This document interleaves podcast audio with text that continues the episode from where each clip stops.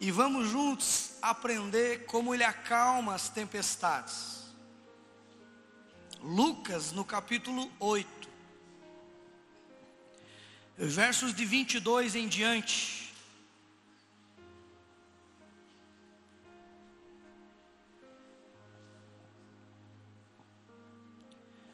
Senhor Jesus, eu quero clamar para que o teu espírito de profecia flua no nosso meio. Nós aquietamos o nosso coração por entender que o Senhor é bom e digno de ser adorado. Mas agora, Jesus, é a parte mais incrível desse culto, é a parte onde silenciamos todas as outras vozes, para ouvir e para dar atenção àquela que faz sentido e àquela que importa. E pedimos em nome de Jesus que em absoluto nada nos atrapalhe que o nosso coração esteja fito no Senhor, os olhos fixos em Ti, Jesus. O Senhor disse que passaria o céu e a terra, mas a Sua palavra jamais passaria. E eu quero pedir que o Senhor edifique um povo, uma igreja, homens, jovens, adolescentes, mulheres, casais, famílias como um todo edifica-nos na tua verdade. A tua palavra é a tua verdade. Guia os nossos passos, ilumina cada um deles pela luz clara e expositiva da tua palavra. Nos dá entendimento espiritual, não apenas um entendimento teórico, seco, árido, teológico, doutrinário ou ortodoxo, Queremos que a tua palavra se descortine como uma criança que recém recebe um poderoso presente. Que sempre, Jesus, quando olharmos para o Senhor falando conosco, os nossos olhos brilhem, o nosso coração entre em alegria, em felicidade, em júbilo, em gáudio. Eu quero pedir, Jesus, que o Senhor alegre essa noite com a tua palavra edifica-nos, fortalece-nos, restaura e cura. Alinha o teu coração ao nosso coração pelas Escrituras. É aquilo que oramos no nome e na autoridade de Jesus, diga amém. Então a Bíblia diz assim, Lucas no capítulo 8, 22 em diante. Certo dia, disse Jesus aos seus discípulos, há discípulos de Jesus aqui na PIB essa noite? Então é com você que ele está falando, aponte para quem está do seu lado com uma cara de profeta e diga assim: é para você. Certo dia disse Jesus aos seus discípulos: Vamos para o outro lado do lago. Eles entraram então em um barco e partiram. Na verdade, eles escreveram em suas redes sociais, hashtag partimos. Enquanto navegavam, ele adormeceu na ponta do barco. Diga comigo, não é hora de Jesus dormir. Mas ele dormiu. Abateu-se contra aquele lago, conhecido como Lago de Genezaré um forte vendaval, de modo que o barco estava indo a pique e inundando, porque as águas e o vento era muito volumoso, e todos eles corriam grande perigo e grande risco. O verso 24 diz assim: Os discípulos foram acordá-lo clamando: Aqui o autor, olhe para mim por gentileza. Lucas, o médico, ele usa um artifício escriturístico chamado eufemismo. Ele é um homem brando, mas aqui eles estavam em profundo desespero. Gritaceira. Alguém já viu gritaceira de desespero? Essa semana ainda, diga aleluia. Aqui eles estão em desespero. Mas a versão no original diz o seguinte: Senhor, Acorda! E eles estavam em quantos nesse barco? Estimamos aqui que os doze. Então o desespero de um homem desvairado já é grande, imagine de doze homens frouxos, porque até então Jesus diz: vocês não têm fé e vocês não têm coragem. Em um dado momento eles estão desesperados, clamando: Mestre! E aí vem aquele cântico incrível: Não te dá que morramos. Aqui na minha versão, a NVI diz assim: Mestre, mestre, nós vamos morrer. É interessante, olhe para mim. Você está no barco com o autor da vida falando que você vai morrer. Não é contraditório. Mas a Bíblia diz que depois da gritaceira, o Senhor clamou e levantou e disse: Ele se levantou e repreendeu o vento, e disse o seguinte: tempestade, vendaval, ventos contrários, ele ordenou ao vento, ele ordenou ao mar, ele ordenou às águas: aquieta-te. E tudo se acalmou, acalmou e ficou tranquilo. O verso 25 ele olha com um olhar questionador. Aonde está a sua fé? É interessante que aquela fé ficou perdida naquele entreveiro da gritaceira. Perdeu-se a fé. Perguntou aos seus discípulos que ficaram amedrontados, porém admirados. E eles perguntavam uns aos outros: Quem é esse? que ele ordena aos ventos, ele dá ordem às águas, ele ordena a tempestade, e esses se submetem, e estes lhe obedecem. Quem é esse? Diga amém. Já parou para perceber que a nossa vida ela é como uma montanha russa? Alguém aqui já andou de montanha russa? Alguém aqui já foi naquele circo do Bombril muitos anos atrás, aqui tinha aqui em Matinhos, lembra?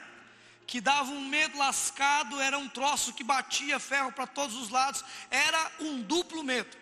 O medo de um ferro daquele cair, de tombar, de descarrilhar aquele negócio. E se você falar, porque tinha o circo e tinha a montanha russa. muitos anos atrás eu era menino e eu peguei um trauma com circos eu fiquei na ponta e me falaram o seguinte na escola: olha, eles chamam as pessoas para andar no cavalo. E eu fui. Fiquei na ponta, que nem aquele homem que quer receber profecia, que nem aquela mulher que fica na ponta aqui, dizendo para o profeta: Eu estou aqui, libera uma palavrinha para mim. Eu fiquei na ponta e eu queria andar de cavalo. E de repente eles amarram um negócio aqui em você e sobem. E quando você está empolgado naquele cavalo, um cavalo muito manso, adestrado e treinado para isso, eu me lembro que aquele palhaço, nunca mais, eu tenho trauma de palhaço, cada vez que eu vejo um palhaço, eu digo, você me lembra aquele endemoniado de muitos anos atrás. E ele empolgadamente disse assim: Olha, você já deu uma volta, agora você pode ficar em pé. E eu era um meninão de uns 11 para 12 anos, eu falei: Vou ficar em pé. E quando eu fiquei em pé, o cavalo foi, ele me pendurou por uma corda. E quando eu fiquei à altura de uns dois metros, um metro e pouco, ele puxou minha calça e eu fiquei nu na frente de todo mundo. E eu peguei um trauma com aquilo. Por que, que eu estou falando isso? Eu não sei. Mas a nossa vida é essa coisa cíclica. Embora nós estamos empolgados andando de cavalo, vem um palhaço e tira, puxa a tua calça e você fica nuzão na frente de todo mundo. E era inverno ainda. Então olhe para mim. A sua vida, ela nunca vai ser uma linha reta. Se um dia desse púlpito eu creio que nunca mais do YouTube ou outro pastor disse que a sua vida não terá crises que será estendido para você um tapete vermelho e aquela música, a sua vitória tem sabor de mel, será a sua trilha sonora pelos restos dos seus dias. É mentira. Ora nós estamos no cume, ora nós estamos no vale, ora nós estamos na bonança, na felicidade, na vitória, na alegria. Ora nós estamos no meio do furacão ou dentro de um deserto. Ora, o Senhor sopra um orvalho sobre nós. Ora, nós estamos dentro da fornalha e o fogo só aumenta sapecando. Então eu vim aqui dizer para você que nem tudo é vitória. Pastor, que palavra para um domingo à noite. Mas nem tudo é vitória, porque a visão limitada que nós temos, esse jeito imediatista que temos de lidar com a mão de Deus sobre a nossa vida, nos faz ainda pequenos e, acima de tudo, crianças espiritualmente falando. Porque são as lutas e as provas do dia a dia que fazem você crescer na escola da graça as tempestades, os vendavais estão fazendo você mudando de fase, mudando de série, indo para um nível maior e não sendo mais uma criança que choraminga dizendo o seguinte: por que comigo? Crentes espirituais, quando estão no meio do olho do furacão, não olham para Deus e dizem: Deus, tem muitas pessoas, por que comigo?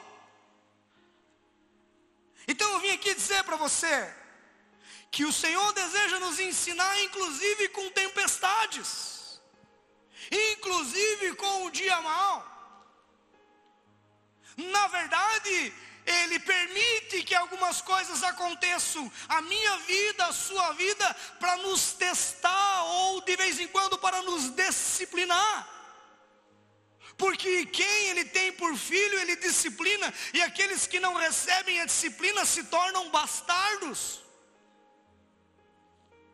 É interessante, você nunca viu que foi o próprio Espírito Santo que levou Jesus para o deserto. Não foi alguém que puxou o tapete dele, não foi um patrão, não foi um funcionário, não foi um irmão, não foi um cunhado.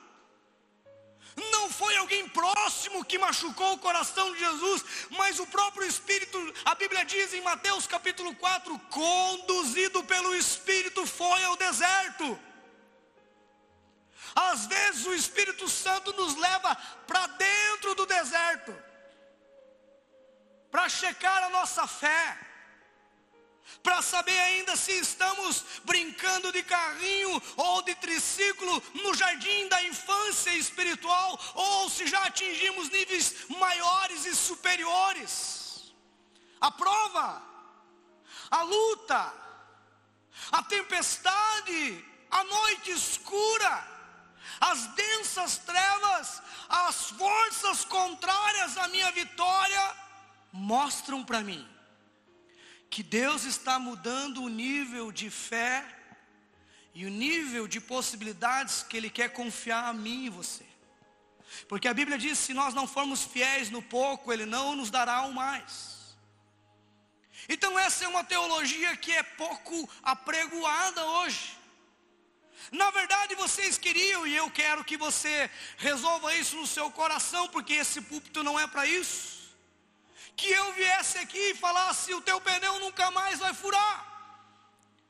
A tua esposa não vai encrencar com você, irmão. Eu vim aqui dizer que a tua esposa vai encrencar com você. Eu não estou desejando isso, mas é da natureza das mulheres. Mas a boa notícia é que ela está crescendo em Deus, e ela se tornará uma ótima mulher, diga amém. Mas ela vai encrencar. Os teus filhos farão coisas que fugirão do teu controle. Haverá situações que você vai falar assim: puxa vida, como que aconteceu isso comigo?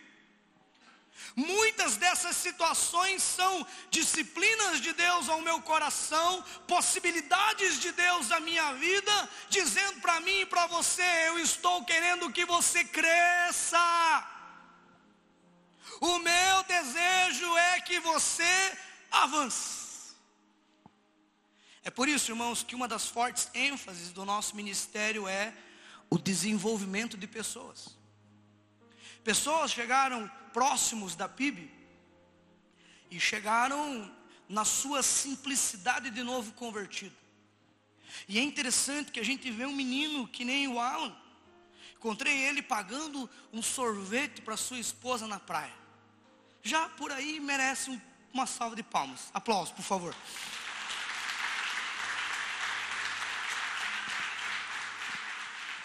Mas nós conseguimos ver esse menino passando por várias fases da vida.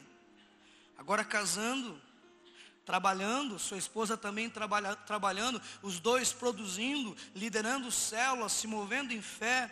Não é uma pessoa perfeita, errou demais. Mas está aqui junto, conduzindo o mover. Então, tudo isso faz parte de um grande projeto de Deus na nossa vida.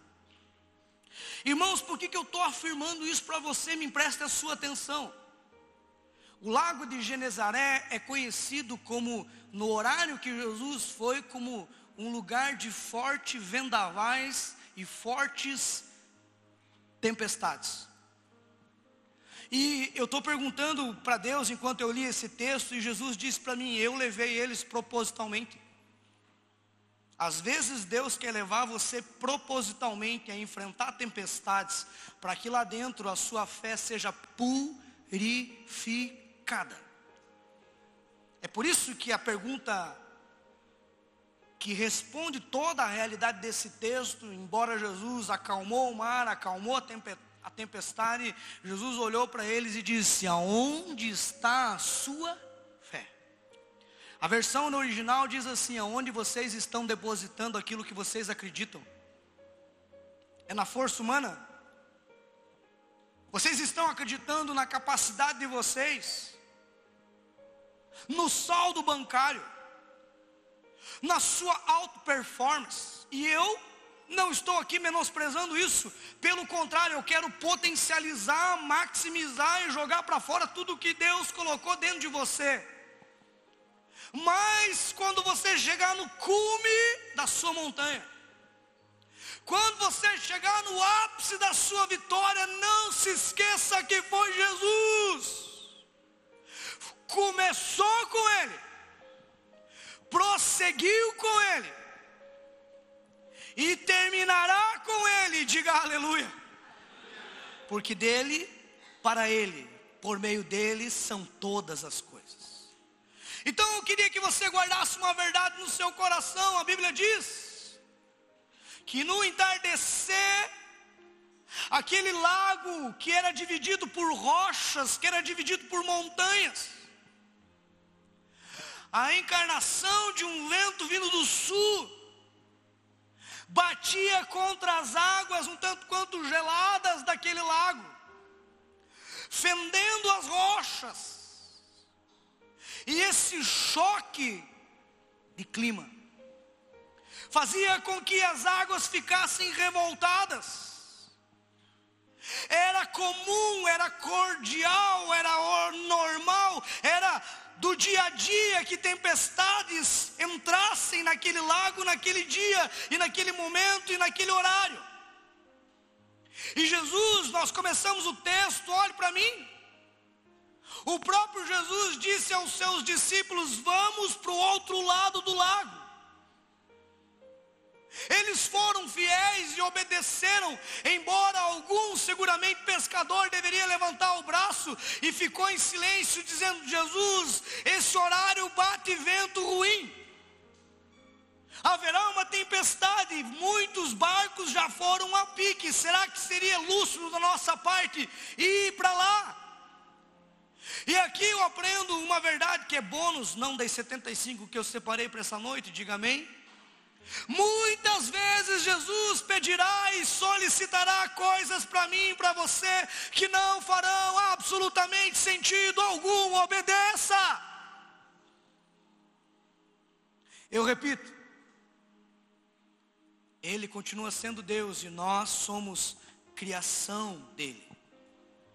Muitas vezes Jesus nos dará comandos, percepções, direções, impressões do Espírito ao nosso coração, imagens, sonhos, revelações e profecias, que no primeiro momento não fará sentido algum, mas lá na frente, porque a nossa história é escrita pelo dedo, pela mão do autor da vida. Ele sabe o começo, ele sabe o fim e ele sabe o desfecho. É que nós, às vezes, nos colocamos como aquelas pessoas prepotentes que sabem tudo, que entendem de tudo. É, é, é por isso que eu falo que a, a, o ministério mais intenso que precisamos orar além do Kids é o ministério dos adolescentes. Porque eles acham que sabem tudo. Quem é pai de adolescente ou mãe sabe. Se ele não sabe, ele conhece alguém da escola que sabe. Mas eles não pisaram aonde você pisou. E às vezes nós ficamos justificando as nossas direções para os nossos filhos, e Deus não quer que ele fique para você justificando as direções que ele te deu, ao ponto que ele não quer ouvir de você um porquê que eu devo fazer o que precisa ser feito. Eu vim aqui dizer para você que a coisa mais simples em meio às tuas dores e tempestades, em meio às tuas crises, não pergunte porquê, pergunte, Senhor, que ensinamento o Senhor quer me dar em meio a tudo isso. Nós tínhamos uma expectativa domingo passado. No dia 2 nós estávamos com uma grande expectativa no nosso coração. Na verdade, nós não queríamos votar no segundo turno, diga aleluia. Não queria. E de repente houve uma reviravolta e veio as teorias das conspirações. E nós ficamos pensando, Jesus. E a primeira pergunta que o Senhor colocou no meu coração, filho, eu quero te ensinar uma coisa. Eu quero te ensinar sobre fé. O Pai te trouxe aqui essa noite para ensinar aquilo que você está passando, o caminho da fé. E o caminho da fé é o caminho diferente dos nossos olhos. O caminho dos nossos olhos, é, a gente quer dar as respostas e a gente quer dar a coisa pronta para Jesus. E Jesus, Ele quer processar. O Senhor quer te ensinar em meio, em meio, aquilo que você está passando, a depender dEle todos os dias.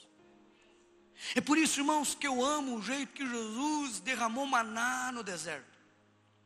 As pessoas saíam logo pela manhã para colher aquilo.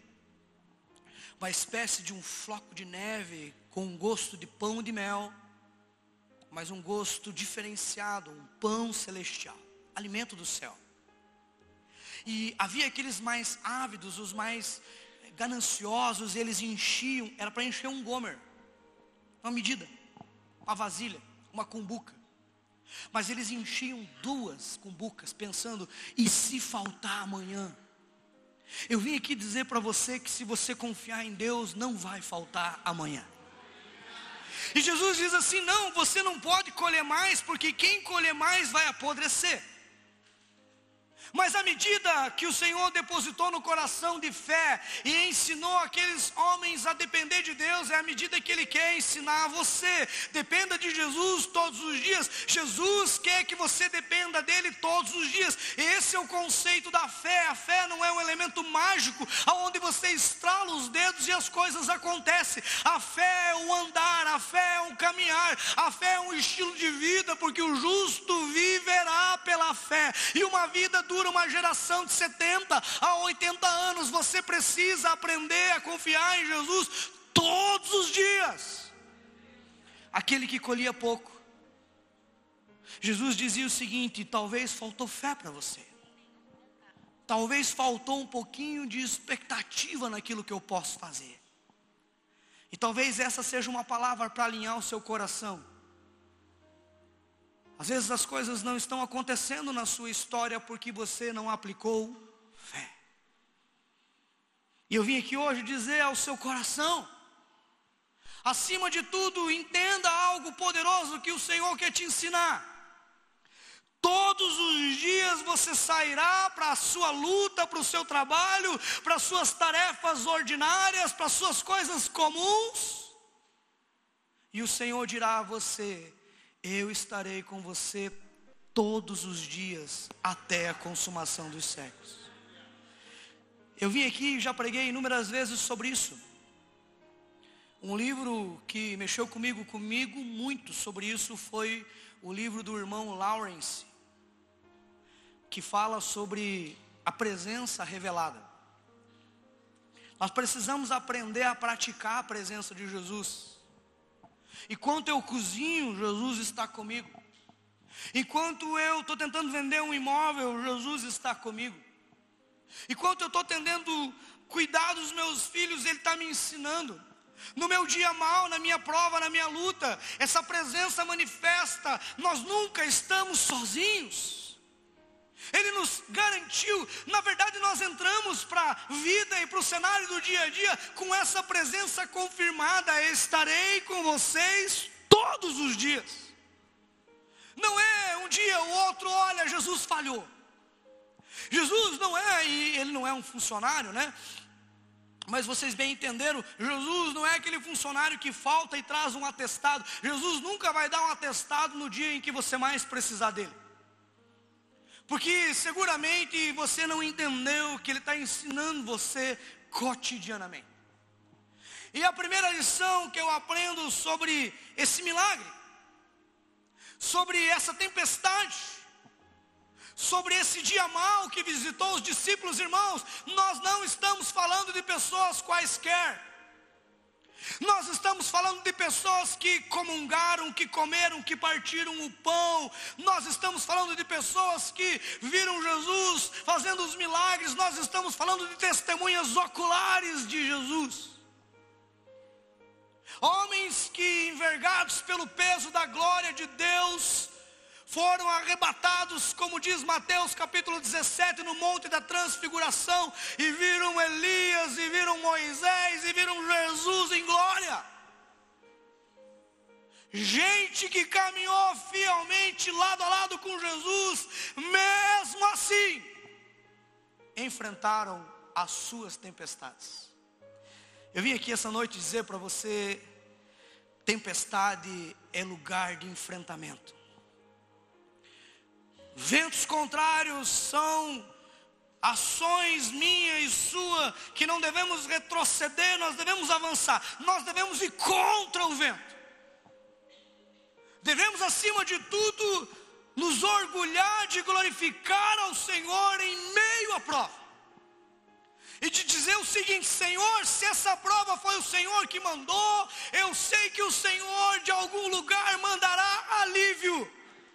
Você pode dizer isso comigo? Diga assim: se estou na prova, de algum lugar, o meu Senhor entregará, manifestará alívio.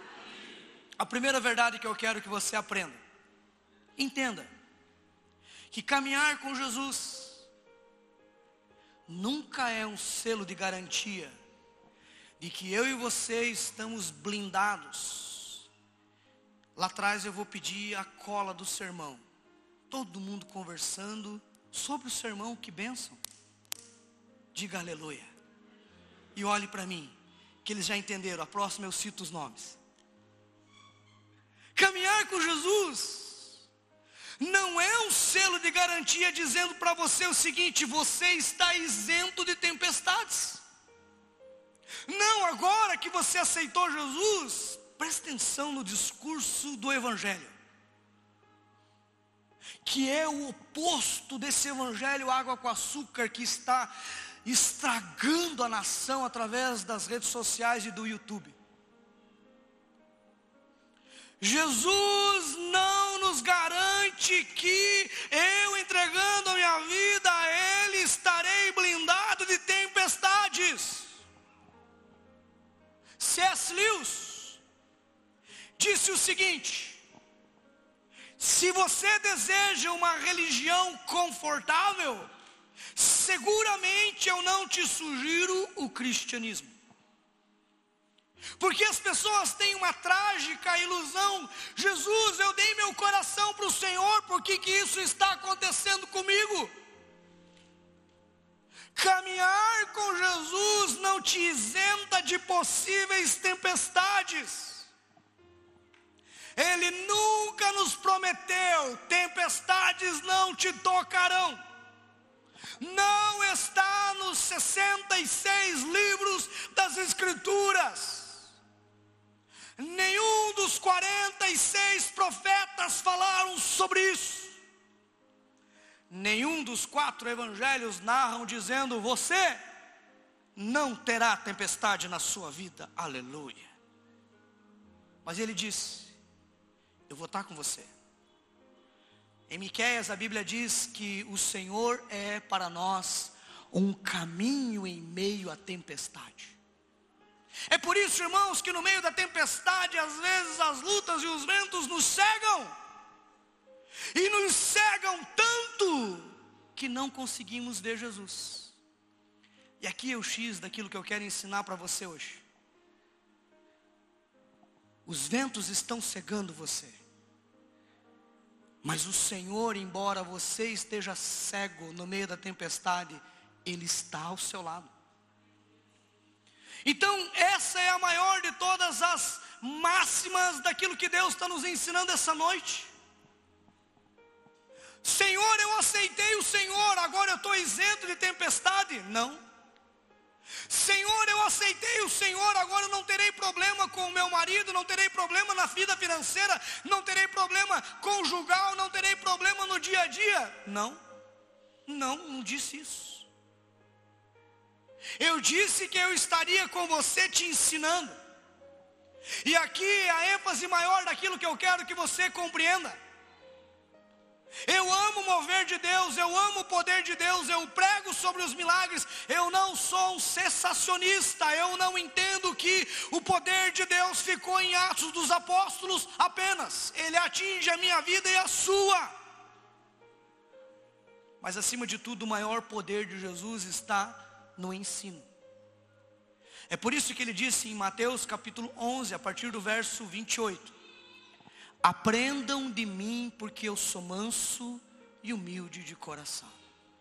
Sabe o que, eu entendo que Jesus está falando para nós essa noite e nos exortando?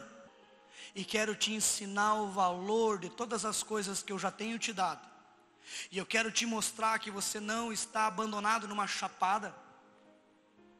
Eu estou contigo.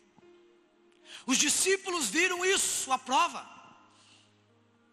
Os discípulos talvez ficaram espantados, por isso que eles foram clamar: Jesus, Jesus, nós estamos no meio da tempestade.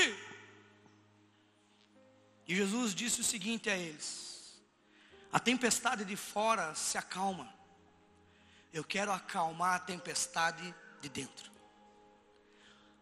O Senhor hoje ordena eu dizer a você: as tempestades de fora se acalmam, você precisa dar ordem para que a tempestade interna, que pode abalar toda a tua estrutura emocional, conjugal e familiar, você não pode pirar no meio da tempestade. Essa tempestade no seu coração, ele tem por primazia e por prioridade acalmar em vista da de fora. Nós queremos que a de fora seja acalmada e Jesus diz: Eu quero acalmar de dentro. Você já fez alguma loucura com a cabeça quente? Alguém já fez uma bobagem no momento do calor humano e veio se arrepender depois? Tempestade.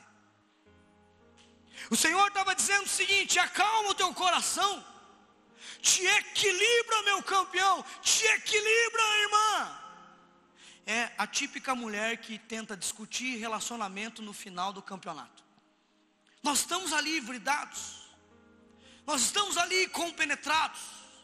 E ela quer discutir coisas simples. E eu não é hora de discutir. Por que, que eu estou falando isso? Porque as emoções precisam ser equilibradas. Irmão, equilibre o seu coração. Irmã, equilibre o seu coração. Pare de agir pelas emoções da sua vida. Todo mundo cansa com isso. Inclusive o pai. Porque quando ele desperta, ele diz assim: cadê a fé de vocês? Por que, que você desvairou? Por que, que você ferveu? Por que, que você ficou amedrontado? Porque quando as nossas emoções são desajustadas pela tempestade da vida, tomamos as mais trágicas decisões das quais outrora venhamos nos arrepender.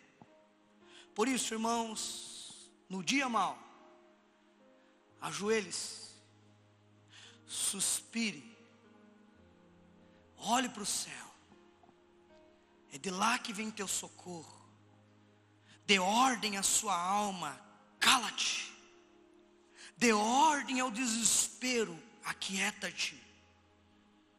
E entenda que o Pai quer te ensinar no meio da luta e no meio da tempestade a crescer em fé. A segunda verdade, prefira uma tempestade com Jesus do que uma vida calma e serena sem Ele. É interessante que eles se desesperaram, mas eles estavam no meio da tempestade com o Autor da vida. Eles estavam no meio da tempestade, a Bíblia diz que todas as coisas foram criadas por Ele e por meio dele. Nele subsiste todas as coisas. Então eu prefiro estar no meio de uma tempestade com Jesus do que fora de uma tempestade em uma vida relativamente boa e abundante e com bonança e com ventos brandos sem Cristo. Porque a vida sem Cristo não faz sentido. E talvez muitos de vocês que aqui estão e talvez não tenham entregado a sua vida para Jesus, eu vim aqui dizer para você que se você tem Jesus, você tem tudo. E se você não tem Jesus, você não tem nada. Faça de Jesus essa segurança. Irmãos, Jesus quer nos ensinar em meio às lágrimas. Jesus quer nos ensinar em meio ao dia mal. Eu prefiro, irmãos, estar numa tapera onde Jesus é celebrado, do que num palácio onde ele é esquecido. Então eu prefiro andar com o povo de Deus. Eu achei a minha turma e você também achou a sua turma. Nós celebramos Jesus. Nós podemos estar passando pela prova lascada. A pessoa que está do teu lado, você talvez não teve tempo de conversar ou dialogar com ela, ou talvez nunca tenha. Mas talvez a pessoa que está do teu lado está passando por uma prova tremenda e enorme. Mas Jesus está com ela. E eu prefiro estar do lado dessa pessoa que no meio da tempestade entende que Jesus está dentro do barco do que lá fora. É por isso que nós cantamos, irmão André. Já estive em muitos lugares, mas não há lugar melhor. Essa é a expressão do salmista. Irmãos, atine comigo. O salmista tinha tudo. O salmista, ele era o executivo, o legislativo, ele era o judiciário, ele era o homem do ouro, da prata, ele era o homem das conexões. Ele era badalado e celebrado a, sob a sua ordem, sobre a sua direção, as coisas deveriam acontecer. E ele, em um dos salmos, disse: Eu prefiro estar um dia na tua presença, do que mil em outro lugar. Porque uma hora com convicção de que Jesus está do teu lado é muito melhor do que anos sem a convicção de que Ele está por ti. Agostinho de Bono, o maior teólogo da igreja ocidental, na Boemia, sua mãe, Mônica, orando 25 anos por ele.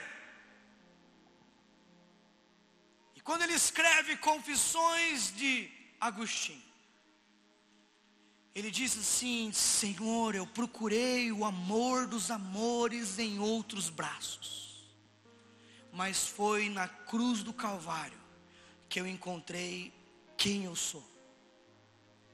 Irmãos, prefira estar no meio da luta com Jesus, prefira estar no meio da prova com Cristo, prefira fazer o que é certo ao lado de pessoas certas, ao lado de Jesus, porque as propostas virão propostas fáceis. Propostas que vão alavancar a sua vida financeira, mas que trarão maldições para a sua vida. Cada vez eu me lembro do pastor Wilma Firstnall, hoje ele está num ancionato, é, numa igreja menonita, ali em Lapa. Um dos meus melhores e mais intensos pastores e professores, ele dizia o seguinte: Meus filhos espirituais, Toda vez que você receber um presente, passe a mão por cima para ver se não tem pelo e se não tem unhas grandes e se não é o cão te oferecendo.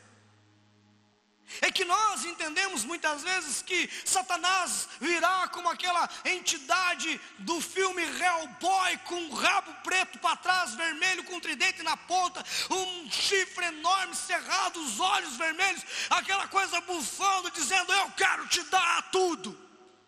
Se você vê esse bicho, você corre. Mas ele vem na sedução de uma mulher fácil. Ele vem na sedução de um valor fácil. Ele vem na sedução de uma proposta aprazível, apetitosa aos olhos. E, e, pastor, mas será que não é de Deus? Irmãos, e nós estamos no outro nível, diga aleluia. Você sabe quando é de Deus, e eu te proíbo a partir de hoje de fazer essa pergunta. Porque o teu espírito não bate com algumas coisas. Sim ou não? O teu espírito não bate com algumas pessoas. Às vezes a gente fala, para de andar com esse cara. O pastor está pedindo para cortar a comunhão. Não! Ele está querendo levar você para fora do mover de Deus. E lá no meio da sua tempestade, Jesus não estará daí. Há pessoas que criam seus próprios desertos. Há pessoas que vivem numa prova e a gente tenta entender, decifrá-las. São códigos, são enigmas. Por que está assim? Criam os seus próprios monstros.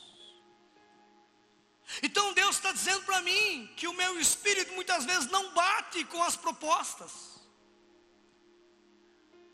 Eu preciso entender que muitas vezes eu sou o protagonista das minhas próprias tempestades. Irmãos, eu queria que você fizesse esse teste. Se olhe no espelho, 99% das provas que você passou é culpa sua.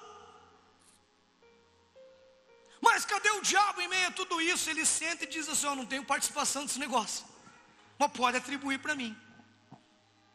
Então Deus está me ensinando que eu prefiro estar dentro de uma tempestade, mas ao lado de Jesus, do que fora em possíveis dias bons, ao lado de gente que não presta. Você tem que parar de andar com gente que não presta. Até com a chancela dizendo, ele voltará para Jesus. Nunca foi de Jesus, nunca teve uma conversão genuína. É por isso que nós perdemos tempo são estorvos, como diz o pessoal do norte, são atrapalhos, são distrações do propósito incrível que Deus tem para você. Nunca vi em outros momentos, e nunca vi outro personagem como Jesus e como Paulo tão focados no propósito. Paulo era tão intenso que ele falava assim: Eu mesmo estou atrapalhando o mover de Deus. Miserável homem que sou, quem me livrará desse corpo mortal?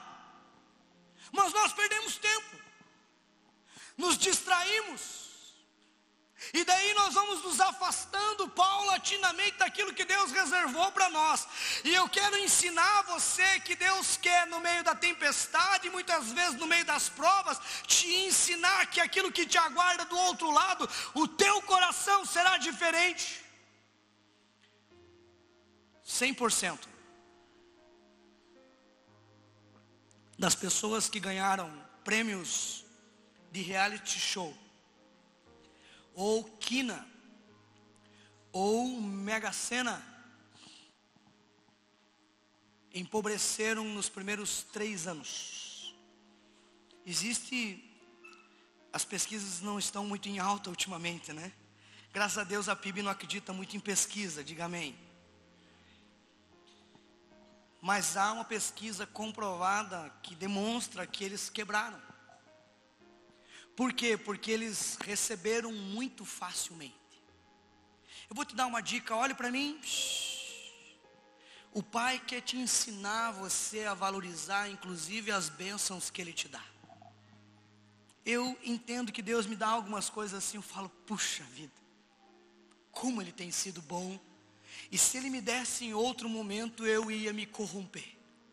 É claro que vocês olham com essa cara de santo para mim, dizendo que vocês não se corromperiam. Prefiro estar no meio da tempestade com Jesus do que no meio de possibilidades de uma vida boa sem Ele. E aqui entra uma pergunta firme para você. Tudo o que você está fazendo, Jesus pode fazer?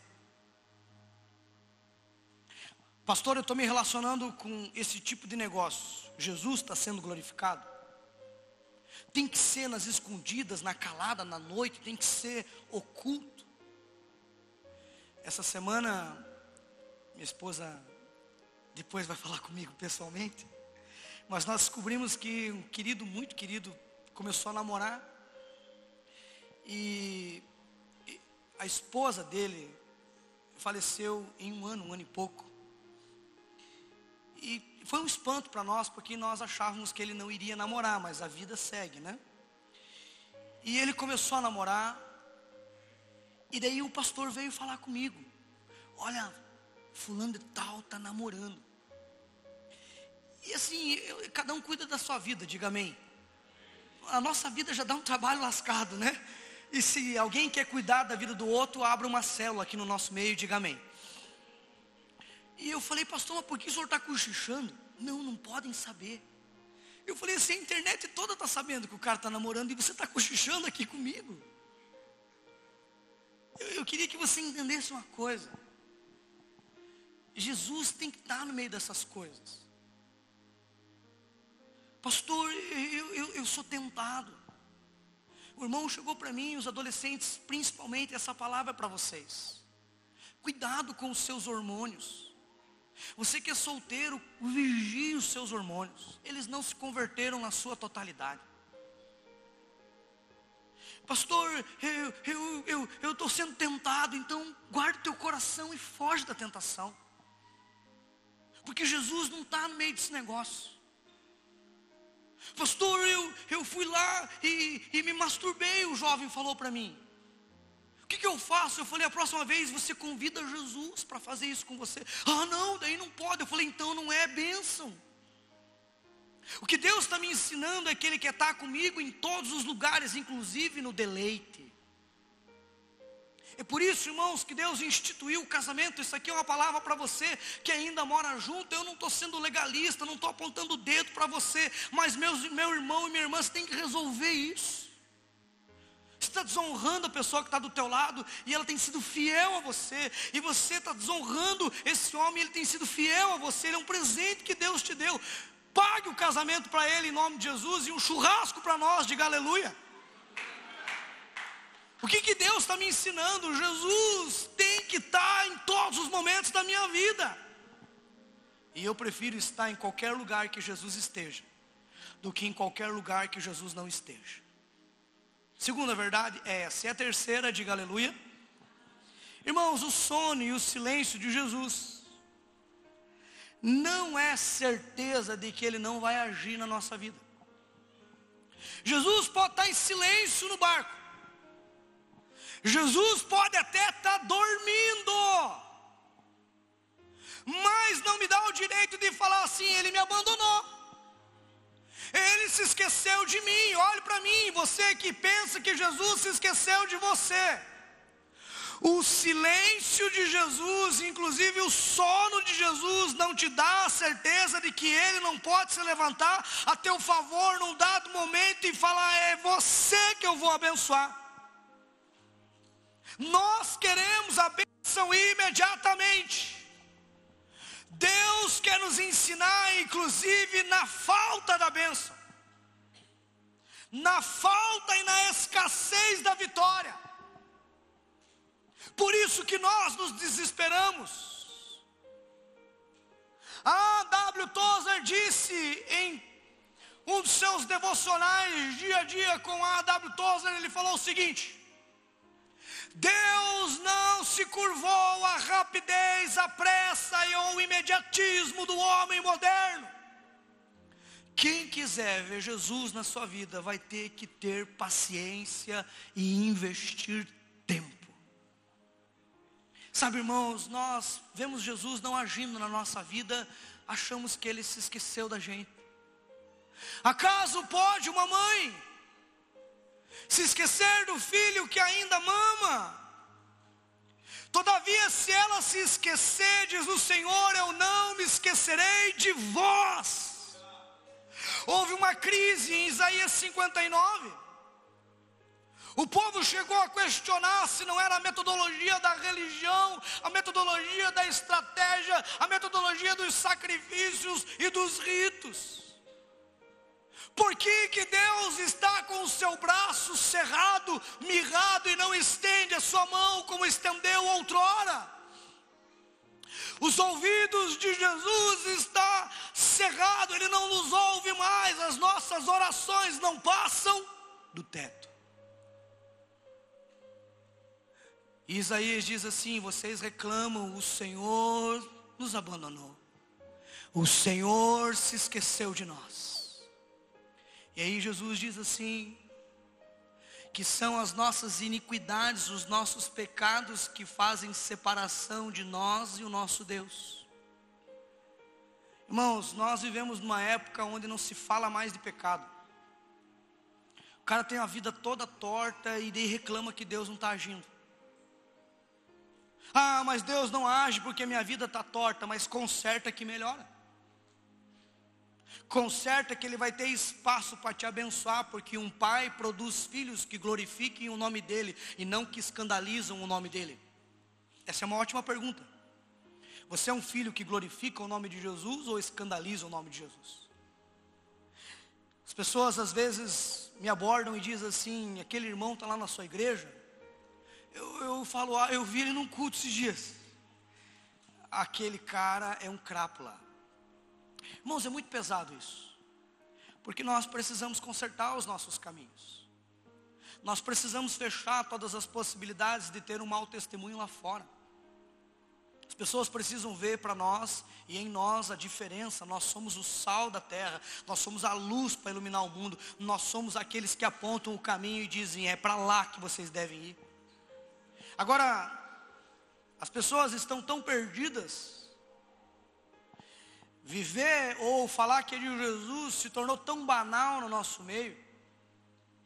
E eu não estou mais acreditando quando alguém fala que é de Jesus, eu estou de olho no comportamento dele com a sua esposa, com os seus filhos, e como ele é um crente que produz frutos, que glorifiquem o nome de Jesus.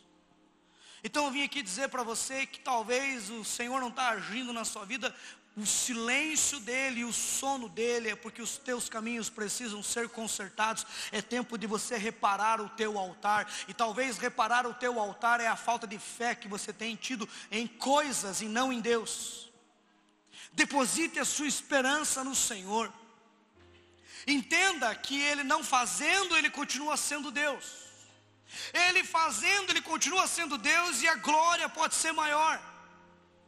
Então entenda de uma vez por todas o sono e o silêncio de Jesus, porque Ele não tem respondido às suas orações, não te dá a chancela e a certeza de dizer: Deus se esqueceu de mim, Ele não vai agir.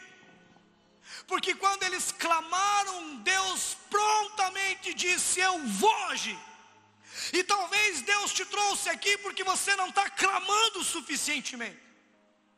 E Deus está dizendo assim: bata mais fortemente, insista mais, com paixão e com vontade. Peçam e receberão, pois todo aquele que pede recebe. Considerem o juiz injusto que julga a causa da mulher. Insistentemente julga minha causa, julga minha causa, julga minha causa. Então, talvez chegou o momento de você clamar de uma forma diferente, orar de uma forma diferente, jejuar de uma forma diferente. Porque às vezes entramos no piloto automático e fazemos da nossa relação com Deus uma relação toma lá da cá. Deus, eu fiz a minha parte, agora é contigo. E às vezes Deus está dizendo assim: não é assim. Deus não está agindo na sua vida? Há silêncio de Deus em coisas que você tem orado? Parece que Deus está dormindo em certas situações. Entenda, clame mais, continue insistindo, Ele se levantará em teu favor. Eu sei em quem tenho crido, e Ele a seu tempo se levantará em meu favor. A quarta verdade que eu quero que você guarde em seu coração é a pergunta que eu iniciei essa palavra: Aonde está a sua fé? Interessante, Jesus poderia perguntar muitas coisas. Vocês viram as ondas? Vocês atinaram para como os ventos bateram contrariamente? Entrou água no barco? Tá todo mundo interessante que Jesus ele ordena, aquieta-te, calma vento, calma mar. A Bíblia diz em outro texto correlato que houve bonança. O mar ficou pleninho, pleninho. E a primeira coisa que Jesus pergunta para eles não é se todo mundo estava vivo ou se todo mundo tinha passado pela prova, se todo mundo tinha se esfolhado, se alguém se machucou. Jesus olhou para eles e disse: Aonde está a sua fé? E eu vim aqui hoje fazer essa pergunta para você. Aonde você tem depositado a tua fé? Hoje Deus está purificando o nosso jeito de se relacionar com Ele. Hoje Jesus está dizendo o seguinte: não é tempo de desespero. Não é tempo de você se atrapalhar nas suas emoções. É tempo sim. E essa é a hora de descansar e crer. Dois verbos para nós guardarmos essa noite: descanso e fé. Dois verbos: descansar e crer. Pastor, será que Deus vai agir? Descanse e creia. Mas e se Ele não fizer? Descanse e creia. Eu já preguei aqui inúmeras vezes sobre a tradução da fé na palavra hebraica, que significa Ramã. Ramã vem da mesma etimologia de Shabat, que significa descanso. Interessante, Deus tem esse negócio com descanso. Às vezes a nossa alma está agitada. Pastor, o senhor não entende a luta. Eu, eu sei, irmãos, eu tenho a minha. E nós não estamos aqui numa concorrência ou numa competitividade de quem tem prova maior. Isso aí fazem pessoas rasas espiritualmente. Nós não somos rasos. A tua prova é motivo para eu orar, e a minha prova é motivo para você orar, e nós vamos juntos triunfar, diga aleluia. Já sentou com alguém que você vai tentar contar uma situação da tua vida, a pessoa despeja mais situação, a tua fica pequena. Não, não acabou isso no nosso meio, diga aleluia. Mas Deus está me ensinando uma coisa simples. Que nós precisamos descansar. A ovelha produz no descanso. Abraão viu o milagre quando descansou que ele poderia agir. Toda aquela multidão foi alimentada quando ele disse: Me traga um menino que tem um lanchinho nas mãos. Acreditem que do pouco eu posso fazer o muito. O recado do Eterno e do Altíssimo para nós essa noite é: descanse. É por isso, irmãos, que eu sugiro que vocês vão dormir ou pescar. A gente descansa quando dorme, sim ou não? Diga para quem está do teu lado, vá dormir. Existe uma frase, um jargão, um advérbio popular brasileiro, que diz assim: quem está nervoso vai. Diga para quem está do teu lado, vá pescar. Por que, que isso faz sentido para nós? Primeiro, porque Salmos do número 4, verso 8 diz o seguinte: Deito logo durmo, porque o Senhor cuida de mim. Vamos falar junto? Diga esta noite, eu vou me deitar e logo dormir. Aponte com as duas mãos para o céu e diga: Porque o meu Deus, Ele cuida de mim. Mais um texto, porque para um bom pastor batista tem que ter recheio bíblico. Salmos do número 127. Aos seus amados, Ele dá enquanto. Vamos junto? Aos seus amados, Ele dá enquanto. Somente as mulheres, porque elas estão muito agitadas. Aos seus amados, aos, às suas amadas, Ele dá enquanto aos homens com a voz grossa de homens macho de Deus. Os homens digam assim: aos seus amados ele dá enquanto toda a igreja descansando em Deus. Diga: Deus me dará enquanto eu durmo. Diga para quem está no teu novo: vá dormir, cara. E por que pescar? Eu já vi uns vídeos, pastor, de um povo estressado. Não pegou nada, brigou, quebrou os apetrechos de pesca e jogou fora. Lembra quando Pedro estava agitado? Olhe para mim, como você está agora. Pedro estava agitado, dizendo o seguinte: Senhor, nós vamos ter que pagar um imposto romano aqui. E se não pagarmos, eles vão nos matar, eles vão nos aprisionar, eles vão nos prender. O que Jesus disse para Pedro: Pedro, pegue o teu caniço, vá pescar e o primeiro peixe que você pegar, na boca dele terá uma moeda. Pague a sua e pague a minha. Talvez você está muito ansioso com o dia de amanhã. E assim como Pedro foi direcionado por Jesus, eu vim aqui dizer para você: vá pescar. Você pode se colocar em pé. Irmãos, nós vamos renovar nossa fé. Ainda alguns minutos eu queria investir cinco minutos clamando a Deus para que Ele aumente a nossa fé.